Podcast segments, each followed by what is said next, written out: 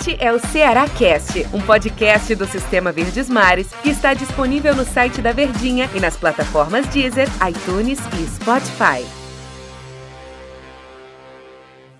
Fala, meus amigos, abraço para vocês ligados aqui em mais um Cearacast, um podcast do Sistema Verdes Mares de Comunicação. E olha, para falar de vitória, como é bom estar aqui com vocês nesse Cearacast. E é claro, eu não poderia deixar de convidar ele que narrou os quatro gols do vovô na vitória diante do Goiás, na Verdinha, no canal 810. Meu amigo J. Rômulo, narrador esportivo do Sistema Verdes Mares de Comunicação. Como é bom tê-lo aqui comigo e mais numa vitória tão importante como essa, hein, Jota? É verdade, Del. Forte abraço a você, o torcedor do Ceará, ligado nesse podcast, o Ceará Cast de todas as plataformas que você já falou, a torcida do Ceará, claro, está feliz é, depois dessa vitória retumbante da equipe do Ceará, 4 a 0. E não é porque tenha sido o Goiás que está na zona do rebaixamento, não. É porque foi uma vitória que deixou a equipe do Ceará tranquilíssima na tabela de classificação, né? Com 42 pontos ganhos. Naquela matemática que se faz todos os anos, Hoje o Ceará vive uma tranquilidade, né? ainda tem sete jogos para conquistar algo a mais, permanência na primeira divisão. O Ceará já consegue com esse resultado, vai conseguir algo a mais. Quem sabe uma pré-Libertadores e uma Sul-Americana garantido aí para a temporada 2021 com essa vitória. E essa vitória, Del Luiz, mostra realmente aquilo que o Ceará tem feito fora, de, fora dos domínios, né? fora do estado do Ceará. São 42 pontos ganhos e o Ceará tem 22 pontos ganhos fora de casa, 20 em casa. Tem um equilíbrio, né? Esse equilíbrio é que está realmente dando essa tranquilidade à equipe do Ceará. É bem verdade que o Ceará faltou, falhou em alguns jogos contra esse próprio Goiás que você até relatava na transmissão esportiva de ontem da Verdinha, né? Aquele 2 a 2 que ficou atravessado na garganta do torcedor alvinegro quando o Ceará estava ganhando o jogo empatou, teve um Atlético Goianiense, mas isso já são águas passadas. O que é bom a gente lembrar dessa vitória sensacional e com jogadores que, sabe, dão tudo, é, vestem realmente, entregam tudo pela equipe do Ceará e daqui a pouco a gente vai falar sobre esses jogadores, né, Del? Verdade, né, Jota? E o técnico Guto Ferreira, o que, é que deve passar na cabeça do Guto Ferreira, né? Meu time joga bem, fora de casa, consegue dominar o adversário, consegue controlar o jogo e consegue matar na hora certa. Meu time joga bem em casa em algumas situações, mas não consegue matar o adversário. Tem as oportunidades. O caso mais recente, eu não falo nem no jogo contra o Bragantino, nem no jogo contra o Atlético Goianiense, mas o jogo diante do, do atual líder do campeonato internacional. O Ceará massacrou o Inter, Jota, e não conseguiu fazer o gol. E aí o Inter foi lá e matou o Ceará.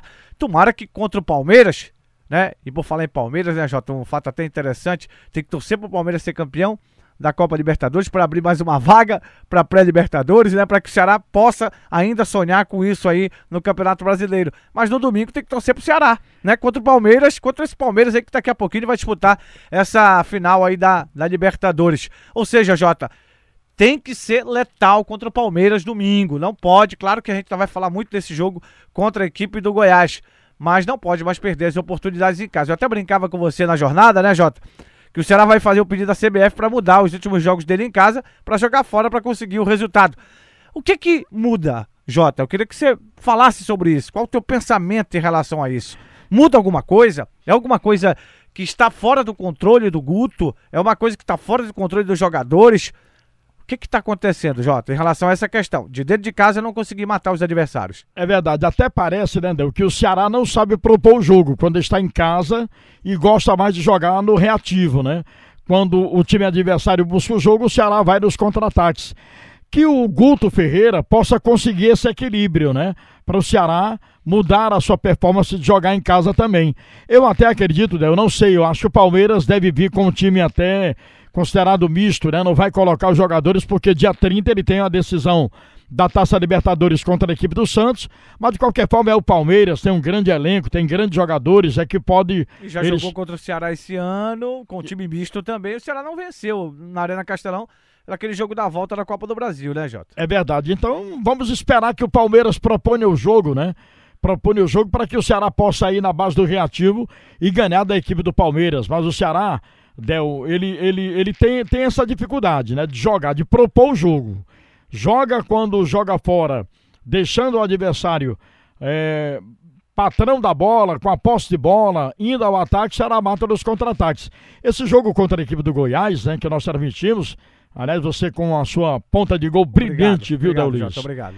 E a gente observou isso. Era um jogo que eu falava, dentro da programação da Verdinha, no show do esporte, que era um jogo perigoso, não pela, pelo, pelo, pela igualdade técnica do Ceará com o Goiás. O Ceará está infinitamente superior à equipe do Goiás. Mas era exatamente por isso, porque o Goiás está com a água no pescoço, né? com a corda também no pescoço, querendo se salvar.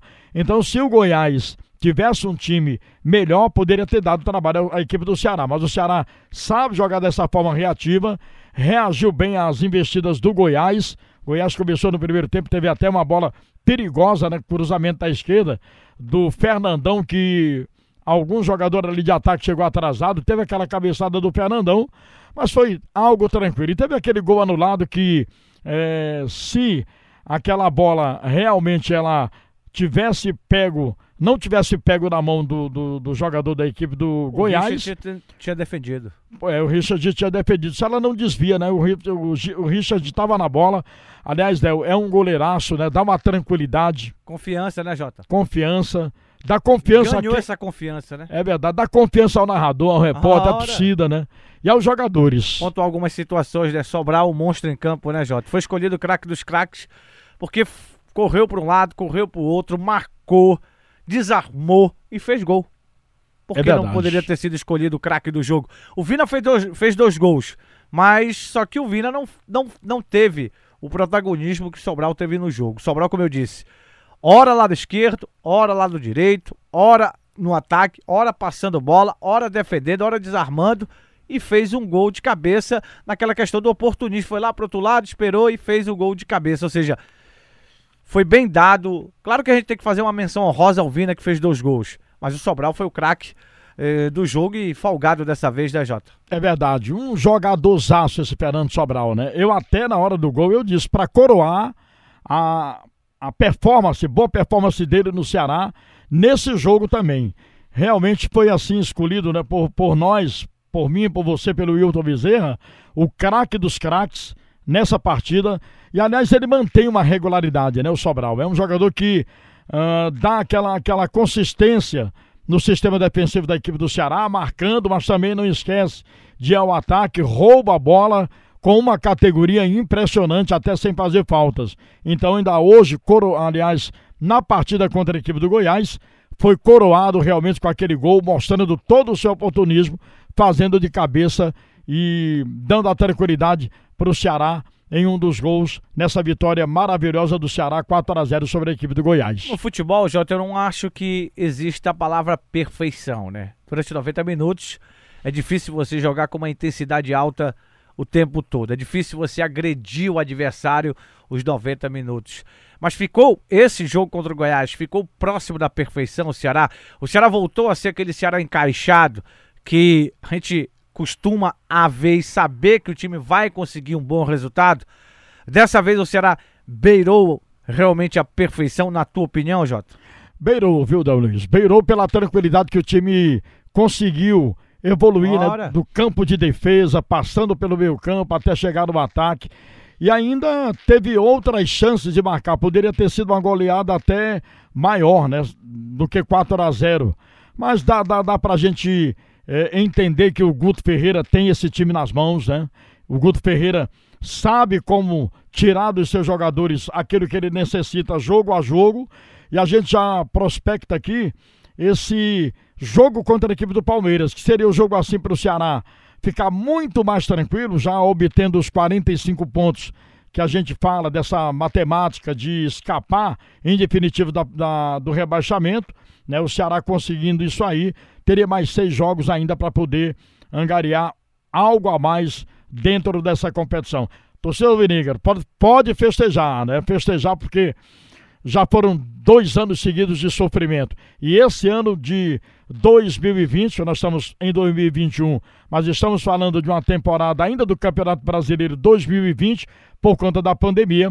O torcedor do Ceará vai ter realmente o sorriso estampado no rosto e aquele grito né, de satisfação de dizer que o Ceará vai permanecer mais um ano na primeira divisão, totalizando quatro anos seguidos um recorde né, de um time do futebol cearense seguidos na, no Campeonato Brasileiro da Primeira Divisão. Jota, um abraço. Prazer ter você aqui no Cearacast. Sempre a gente vai se encontrar aqui domingo que vem, né? Dependendo da, da nossa escala de trabalho, né, Jota? Poderemos estar juntos aí no jogo contra o Palmeiras. Um abraço, Jotinha. Prazer tê-lo aqui comigo. E parabéns pela narração, Jota. Brilhante. Legal. Valeu, Del Luiz. Forte abraço a você. Só um recadinho. Bengala neles, vovô. Grande abraço, torcedor do vovô. Valeu, galera. Um abraço. Um abraço aí com a, com a bengala que. Bengala fora de casa tá sendo extraordinária, né? Mas dentro de casa ela vai voltar a vingar novamente. Um abraço, galera. Tchau. Este é o Ceará Cast, um podcast do Sistema Verdes Mares que está disponível no site da Verdinha e nas plataformas Deezer, iTunes e Spotify.